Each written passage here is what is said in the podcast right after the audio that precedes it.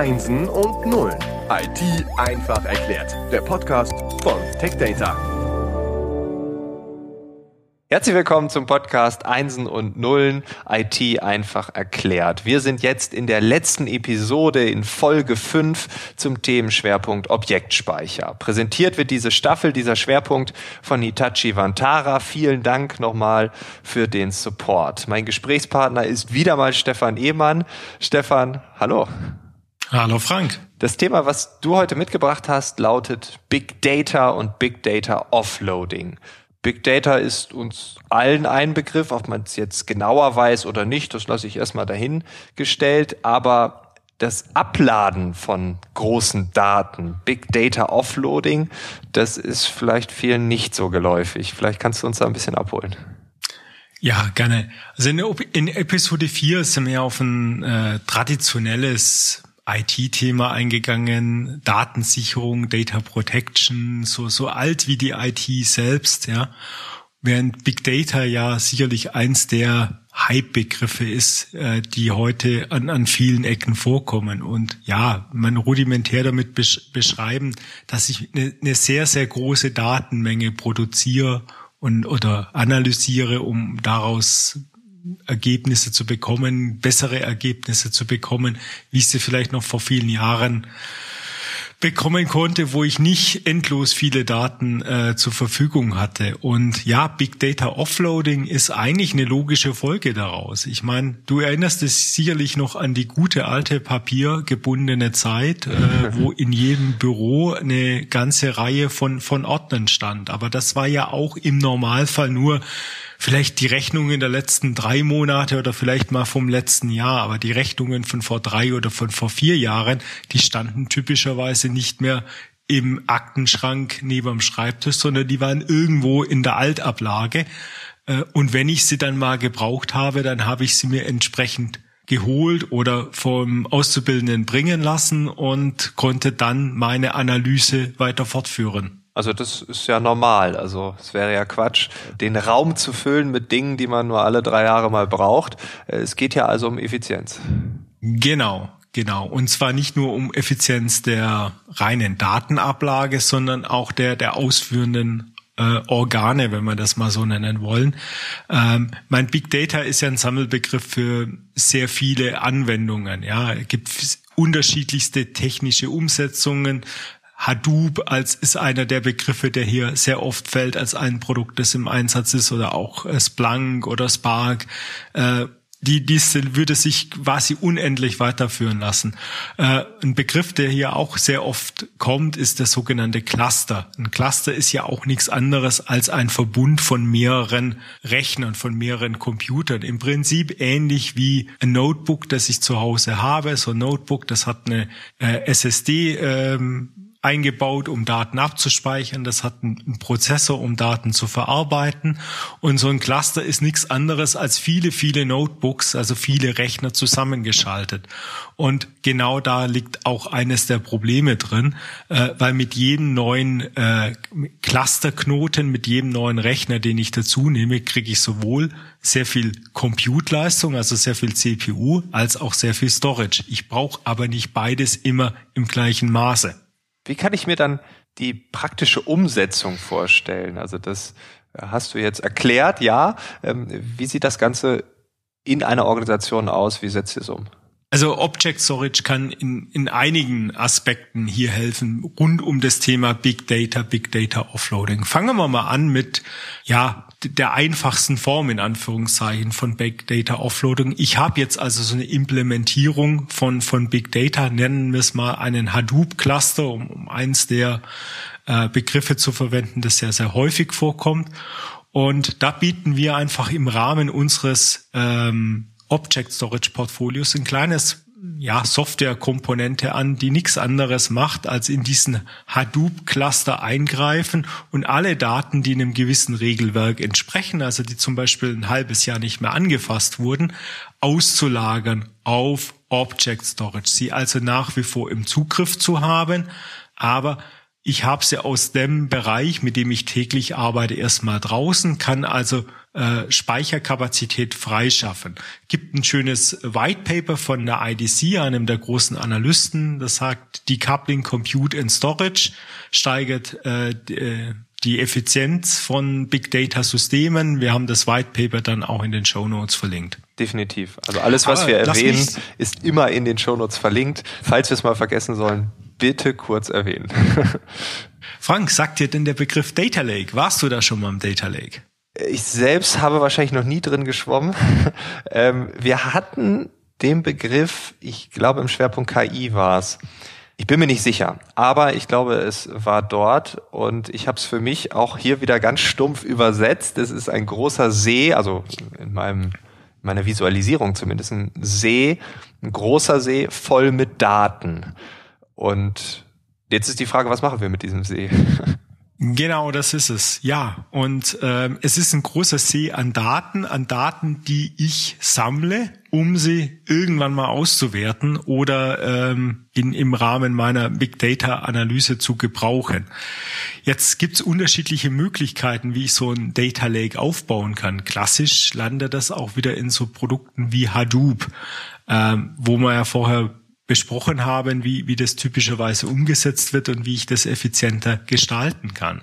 Äh, ich kann natürlich meinen Object Storage auch direkt als Data Lake benutzen, ja, und sagen, okay, ich habe jetzt diverse Informationen, die sind für mich durchaus relevant. Da weiß ich, die werde ich irgendwann mal brauchen.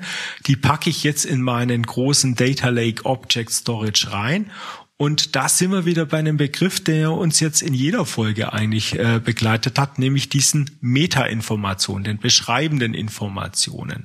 Und wenn ich dann irgendwann mal sage, okay, jetzt will ich gerne die Verkaufszahlen von XYZ analysieren im Verhältnis zu den Durchschnittstemperaturen, äh, die in diesem Zeitraum herrschten, dann hole ich mir einfach diese Information in meine Analyse äh, Werkzeuge direkt rein und nutzt wieder die Metadaten, um gezielt die Informationen zu laden, die ich dann auch brauche, um diese Informationen ähm, ja oder den, den gewünschten Output zu, zu realisieren. Klassischer Anwendungsfall sind alle KI-Systeme, also künstliche Intelligenz, wo ich ein großes Datenmenge brauche, um Systeme anzulernen. Also auch den Schwerpunkt KI werden wir in den Shownotes verlinken. Ja, ich möchte noch einen, einen dritten Aspekt kurz ansprechen, nämlich Logfile-Analyse. Logfile, das ist wiederum ein Begriff, den hört man ab und an. Ähm, wahrscheinlich sogar häufiger, als man ihn wahrnimmt. Ähm, aber hier nochmal die Frage, was ist ein Logfile und warum analysiert man den? Ja, ein Logfile ist ein äh, typischer Begriff, wie er tagtäglich äh, in, in jeder IT-Abteilung unzählige Mal ausgesprochen wird. Im Prinzip ist es nichts anderes als ein Journal, wo Änderungen protokolliert werden, wo Zustände protokolliert werden. Typischerweise in einer, in einer sehr rudimentären Form. Also stellen Sie sich vor, wie wenn Sie jetzt einen Brief einfach als, als stupiden Text herunterschreiben, ohne hier große Formatierungen einzufügen.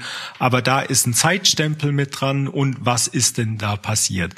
Warum ist es für die Analyse interessant und warum ist es ein großer Aspekt der ganzen, des ganzen Thematik Big Data? Äh, es ist Risikomanagement im, im weitesten Sinne. Ja, ich habe in einem Rechenzentrum viele Komponenten, die Logfiles produzieren. Wenn ich diese Logfiles gemeinsam analysiere, Korrelationen finden, kann ich zum Beispiel auf risikorelevante Vorgänge stoßen. Und ich muss diese Logfiles ja auch auf einen langen Zeitraum aufbewahren. Das einzelne Logfile ist sehr, sehr klein. Das sind vielleicht wenige Kilobytes. Also eine eine Größe, die man bei heutigen Speichertechnologie absolut vernachlässigen kann. Wenn ich aber sehr viele dieser kleinen Informationen habe und sie über einen langen Zeitraum aufbewahren muss, sind wir trotzdem bei großen Datenmengen, die ich aufbewahren muss und die ich auch prozessieren muss. Ein konkretes Beispiel, was heißt denn jetzt dann Logfile-Analyse im Zuge eines Risikomanagements? Ich bin ein IT-Unternehmen oder ein Unternehmen, das sehr viel IT macht, das zum Beispiel Zahlungsinformationen äh, mein, meiner Kunden abspeichert. Und jetzt stelle ich irgendwann fest, ein, ein Hacker hatte Zugriff auf meine Daten äh, oder auf mein System, aber ich weiß nicht so ganz genau, was hatten der jetzt alles gemacht. Und daher helfen mir diese Logfiles von unterschiedlichen Systemen, sei es vom Drucker, sei es vom Server, sei es von irgendwelchen anderen Komponenten, die ich in meinem Rechenzentrum habe. Und wenn ich die in Verbindung miteinander bringe und die Korrelation sehe, kann ich sehr schnell und sehr einfach nachvollziehen, was ist denn da wirklich passiert? Wurde da der, der Speiseplan der Cafeteria heruntergeladen oder äh, sind vielleicht irgendwelche sensiblen Daten abhanden gekommen? Ich würde, ich würde letzteres definitiv tippen. okay, das heißt, wir haben ähm, jetzt hier auch wieder ein, ein Use Case gesehen. Wenn man sich die letzten drei Episoden anschaut, dann waren das Big Data Offloading, ja, Backup und Remote Work, drei Use Cases. In der zweiten Episode haben wir von Norbert ein Fazit bekommen. Was wäre jetzt so ein Fazit von dir? Ich kann mich dem Fazit von, von Norbert eins zu eins anschließen. Und ich meine, die, die Einsatzgebiete für Object Storage sind quasi unendlich. Ich würde so weit gehen und Object Storage als das Schweizer Taschenmesser der, der IT zu bezeichnen passt ja dann eigentlich auch zu der eierlegenden Wollmilchsau, die wir, ich glaube, vor zwei Episoden, vor zwei Wochen hatten. Also Schweizer Taschenmesser und eierlegende Wollmilchsau, das ist eigentlich relativ deckungsgleich. Ähm, ja, aber es beschreibt sehr gut die, die Summe der Einsatzmöglichkeiten und es werden täglich mehr Einsatzzwecke für, für Object Storage oder wo Object Storage mir helfen kann, ja, Dinge zu optimieren in, in, in, in aller Form, sei es von der Kostenstruktur, sei es von der Servicequalität, wo ich einfach Innovation im, im Unternehmen ähm, vorantreiben kann. Okay, dann neben dem Fazit vielleicht noch ein Ausblick. Wo geht die Reise hin? Wo, wo geht die Reise in puncto Object Storage hin? Meine Innovation besteht oder kommt typischerweise ja, ja nicht aus, aus dem Punkt, ich warte jetzt auf die große neue Eingebung, sondern Innovation kommt ja typischerweise aus, aus dem Thema heraus, aus der Konstellation heraus, dass ich bestehende Komponenten, bestehende Dinge, die ich habe, einfach neu miteinander kombiniere. Im Prinzip die, die vier Grundrechenarten an, anwende. Also ich nehme was weg, ich füge was anders zusammen, äh, gehe geh so diesen Weg. Und ich glaube, das beschreibt auch sehr gut, wie, wie Object Storage äh, im Unternehmen helfen kann, indem ich einfach bestehende Prozesse überdenke, Dinge anders angehe und somit äh, ein enormes Innovationspotenzial im Unternehmen habe. Es gibt da übrigens auch eine ganz interessante Theorie dazu, Thinking Inside the Box. Äh, gibt es auch ein, ein, Buch dazu, das, das man sich gerne mal angucken kann, das genau auf, auf diesen Ansatz eingeht. Also Innovation äh, nicht outside the box, wie man, wie man so oft äh, ja, ja wahrnehmen, sondern Dinge, die ich habe, neu zu kombinieren.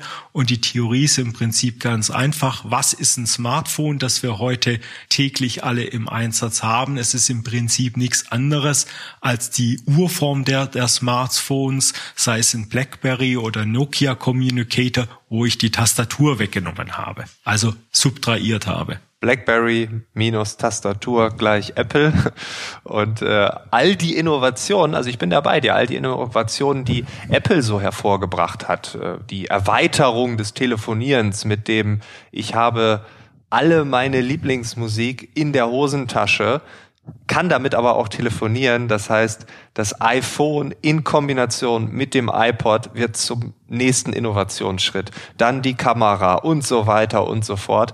Das heißt, man, ja, kombiniert und setzt die Dinge zusammen, die sowieso schon irgendwie im Universum sind, um einen herum kreisen. Und ja, ich glaube, dieses, wir warten auf das große Ding, ist manchmal ein bisschen überschätzt. Absolut. Stefan, vielen Dank für deine Zeit, für deine Insights, für die vielen Use Cases, für das Doppel mit Norbert und äh, ja, die Frage aller Fragen, wenn man ähm, noch weitere unendlich viele Anwendungsszenarien von dir hören möchte, darf man dich bei LinkedIn und Co. kontaktieren? Aber natürlich. Auch das werden wir dann in den Shownotes verlinken. Es ist übrigens die Episode mit den meisten Links in den Shownotes. äh, da würde ich mich jetzt mal weiter aus dem Fenster lehnen und das einfach so behaupten. Wir werden es im Nachgang prüfen. Äh, ja, vielen Dank und äh, vielleicht bis zum nächsten Mal. Ja, vielen Dank, Frank. Alles Gute. Ciao, ciao. Ciao.